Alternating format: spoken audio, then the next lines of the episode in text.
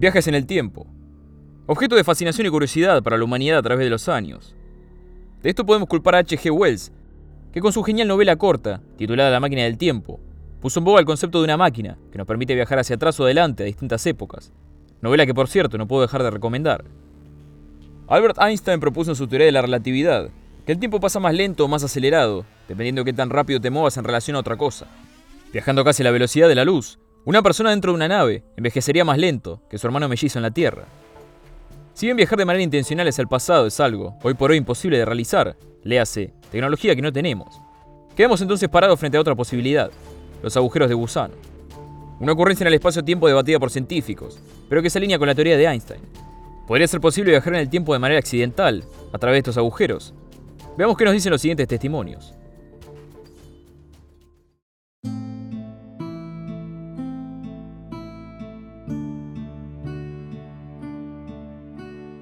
Caminando una noche de vuelta a casa, noté que hace unos minutos el camino de asfalto había dado paso a uno de empedrado. Dicho sea de paso, no recuerdo ningún empedrado en la zona.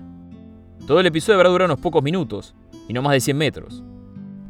No noté el cambio hasta que pasé por delante de un pub. En el interior vi un grupo de gente embebidos en ropajes antiguos y elegantes. Los asumí como un grupo de recreacionistas históricos de alguna feria que pasaba por el pueblo. Eso fue hasta que hice contacto visual con una persona sentada a la barra. Me alarmó la expresión de su rostro, una de terror y confusión. Continué caminando y pasé junto al vicariato, con una fachada completamente distinta a la que recordaba de la última vez, el cual supuse habían remodelado en las últimas semanas, y volví a casa. Al día siguiente, volví a tomar ese camino. Un pulcro asfalto había reemplazado al empedrado. Dentro del pavo había antigüedades de todo tipo a la venta, y el vicariato volvía a ser el mismo.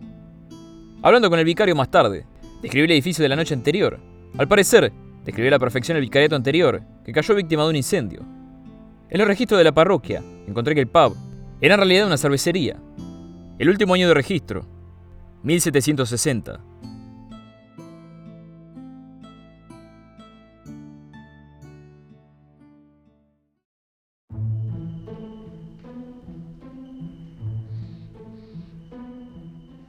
Se cuenta en las oficinas de muchas empresas de Londres la historia de Glenn Jackson, un hombre carente de imaginación alguna, pero con una anécdota que lo dejó perturbado al punto de cambiarle la vida. Glenn venía manejando por el centro de Londres en un día claro, desde Piccadilly Circus hasta la calle Regent, en un tráfico tremendo. Esta calle, aunque hoy es un centro comercial al aire libre, fue construida 200 años atrás, durante el reinado de George III. De repente, el auto de Glenn comenzó a rebotar sobre los ejes, sobre un camino lleno de baches. Por un segundo pensó que había pinchado una cubierta y frenó de golpe, pero no había pinchado ninguna cubierta. El camino simplemente había cambiado. Ya no había concreto alguno bajo sus ruedas, sino canto rodado y tierra. En ese instante observó que el día claro había dado paso a nubes pesadas y oscuras. A sus costados, todas las tiendas habían desaparecido y en su lugar ahora se pequeñas casitas de madera.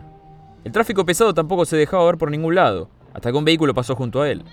No un auto, sino una carreta tirada por dos caballos. Aquí y allá Veía cómo cruzaban diligencias y carretillas. Ya entrado en pánico, Glenn puso reversa y apretó el acelerador lo más rápido posible. El auto voló hacia atrás y los transeúntes, en su mayoría disfrazados, según Glenn como ingleses de antaño, conquistaron la calle de empedrado tratando de entender qué ocurría. Si la situación era exactamente lo que Glenn, ustedes y yo estamos pensando, seguro intentaban entender algo que no habían visto jamás en su vida, un vehículo automotor en movimiento. Glenn cerró los ojos y siguió acelerando, perdiendo a los transeúntes disfrazados en la distancia, de tal manera que por poco no estampa la retaguardia de su auto, con una camioneta estacionada en la calle Regent, la que conocía de siempre.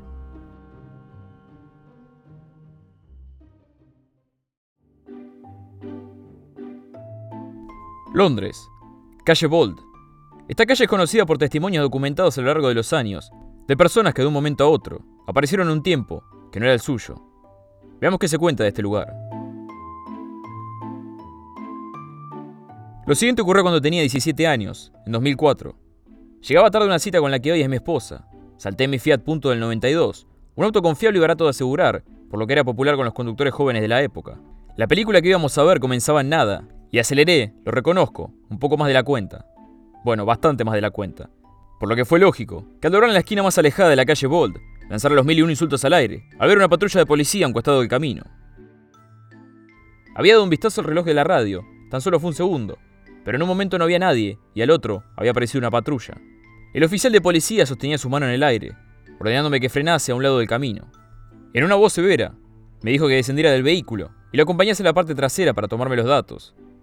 Comenzó una serie de preguntas, hacia dónde iba, de dónde venía, por qué iba tan rápido. Comenté que llevaba tarde una cita con mi novia. No es que fuera una excusa loable, esperaba una multa de todos modos.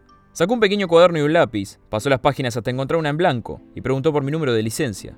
Una vez terminó de anotarlo, preguntó por qué mi matrícula era amarilla. Le dije que así vino con el auto. Preguntó por el modelo. Respondí, Fiat Punto. Qué raro, dijo. No lo conozco y lo agregó la multa. Guardó su cuaderno y lápiz, y en este punto noté su uniforme. No era el tipo de uniforme que tenían los oficiales de policía en los años 2000, sino algo mucho más antiguo, quizás de los 50 o 60. El casco, los botones y las botas, todo impecable. Terminó la charla diciendo que levantara un poco el pie del acelerador. Y por último, que cambiase la matrícula al color negro estándar, a menos que buscase otra multa. Me dio los buenos días y seguí mi camino.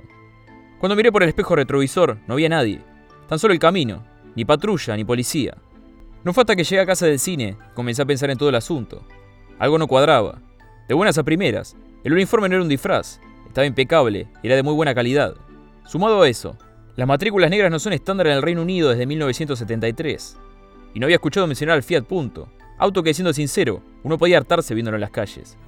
Así que decidí investigar en la biblioteca de la policía, una serie de multas hechas entre 1969 y 1972. A partir de ahí, Recopilé todas las que coincidían con la hora, día y mes de mi multa, ignorando el año, claro. Encontré una, tachada e inválida por contener errores. En el modelo de auto, decía desconocido.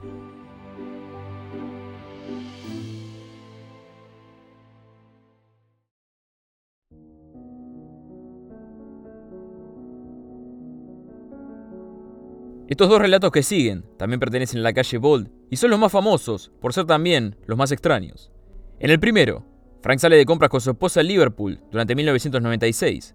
Su esposa decide que quiere comprar un libro en la enorme librería de Waterstone, así que desde allí salen. Al llegar, Frank decide ir primero a otra tienda, pero se encuentra con un amigo y frenan a charlar. Su esposa sigue camino. Momentos después, Frank despide a su amigo, va a la tienda y vuelve para encontrarse con su esposa. Tras llegar a la calle Bold, avanza hacia la librería de Waterstone. Al levantar la vista, el nombre de la tienda aparece como Crips. Distraído cruza la calle, por poco siendo arrollado por una camioneta con el logo de Cardins a un lado. La camioneta toca bocina y sigue de largo. Mirando alrededor, de repente cae sobre Frank la comprensión de que las cosas no son como deberían ser. Los autos cruzando por la calzada son antiguos. Que digo antiguos, antiquísimos. Pero eso no es nada, comparado a las personas. Los hombres visten sombreros de ala impermeables. Las mujeres llevan pañuelos en el pelo, polleras largas y peinados cortos de la posguerra. Para este punto Frank siente algo de miedo. Continúa su cruce del camino, hacia la supuesta librería. Para su sorpresa, encuentra las vitrinas, carteras, zapatos y paraguas. De repente una jovencita con la misma expresión que lleva él en su rostro, de sorpresa absoluta. Lleva ropa moderna, pantalones de jean y una blusa de rosa chillón. Ambos entran en la tienda. Al entrar ven que, en efecto, es una librería. Ya no hay rastro de las carteras, zapatos y paraguas en la vitrina. La jovencita sonríe nerviosa y dice, eso fue raro, pensé que habían abierto una tienda nueva de ropa. Y abandona el lugar. Cardins es hoy una marca de ropa, la camioneta que vio Frank pertenecía a Cardins, una empresa de mudanzas local que cerró en los 70. Cripps es una tienda de calzados y zapatos. La última cartera o paraguas que vendieron fue en los años 60.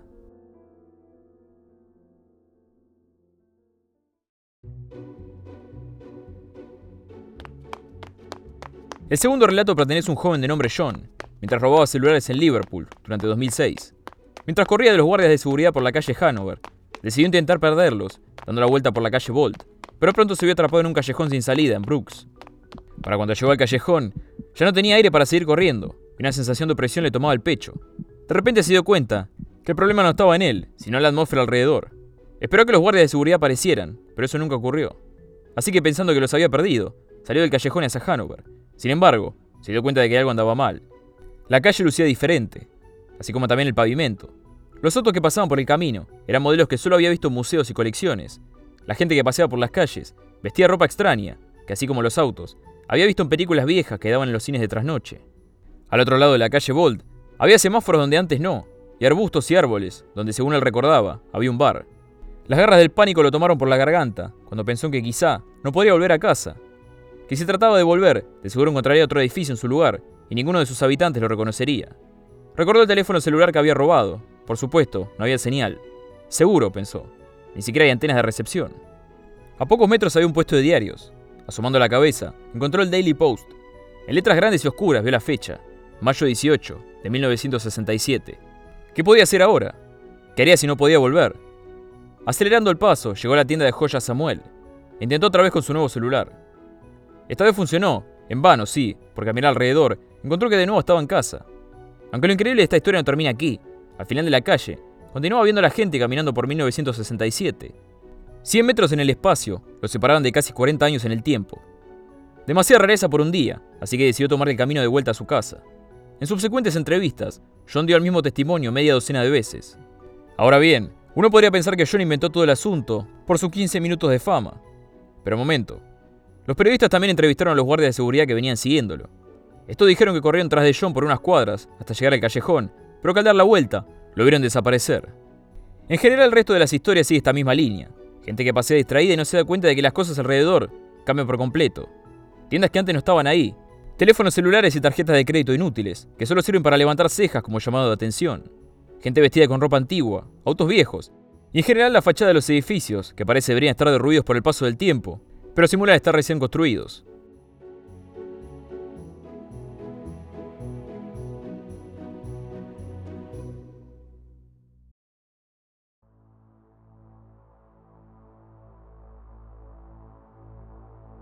Viajes al pasado cercano lejano.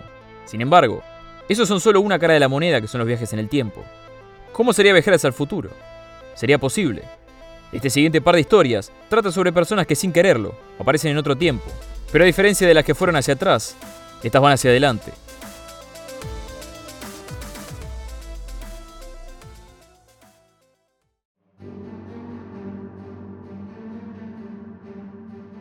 Un señor Whiteland describe un inusual episodio atestiguado por su madre, alrededor de 1916, cuando vivía en Aldeburgh, Suffolk. Un día se encontraba la mujer subiendo las escaleras, cuando miró a través de la ventana del segundo piso. A una altura de unos 9 metros, entre 10 y 12 hombres, aparecieron sobre plataformas con un manubrio para sujetarse y maniobrar. Vestían uniformes grises y sombreros o cascos redondos. La mujer no escuchó sonido alguno proveniente de las máquinas, mientras se acercaban desde el pantano. Doblaron un poco, pasaron por sobre las vías del tren y desaparecieron detrás de unas casas. Los hombres sostenían firmes el manubrio, que era, según dijo la mujer, de cobre, con un segundo manubrio cercano a las rodillas de los pilotos. No pudo especificar de qué estaban hechas las plataformas de los vehículos. Miró el cielo, luego los hombres, mientras pasaban por arriba, a la parte inferior de las máquinas, preguntándose qué podía hacerlas mover. No habíamos con vacío hueco y cóncavo, no había ignición, ni método de propulsión conocido, y eran por completo silenciosas.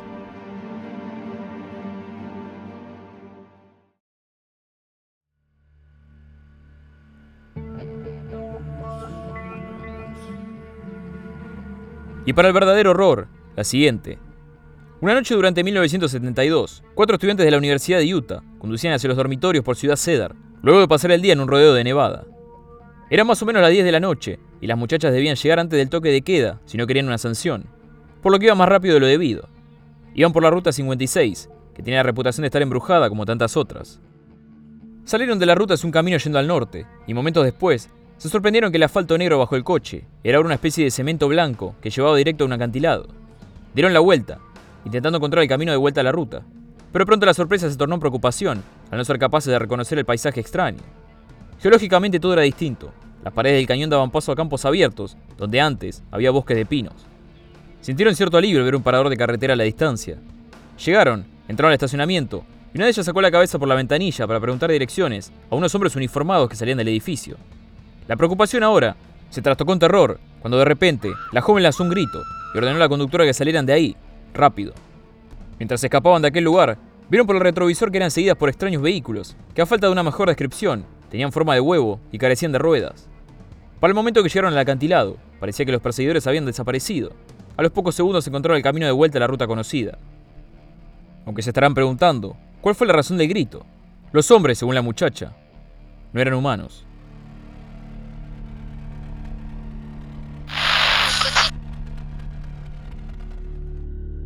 Pasado, presente, futuro. Tengan cuidado al doblar en una esquina, cruzar un camino o frenar en algún sitio. Miren siempre los relojes y procuren no caer en un tiempo desconocido. Y si lo hacen, no llamen la atención, así como llegaron, podrían irse.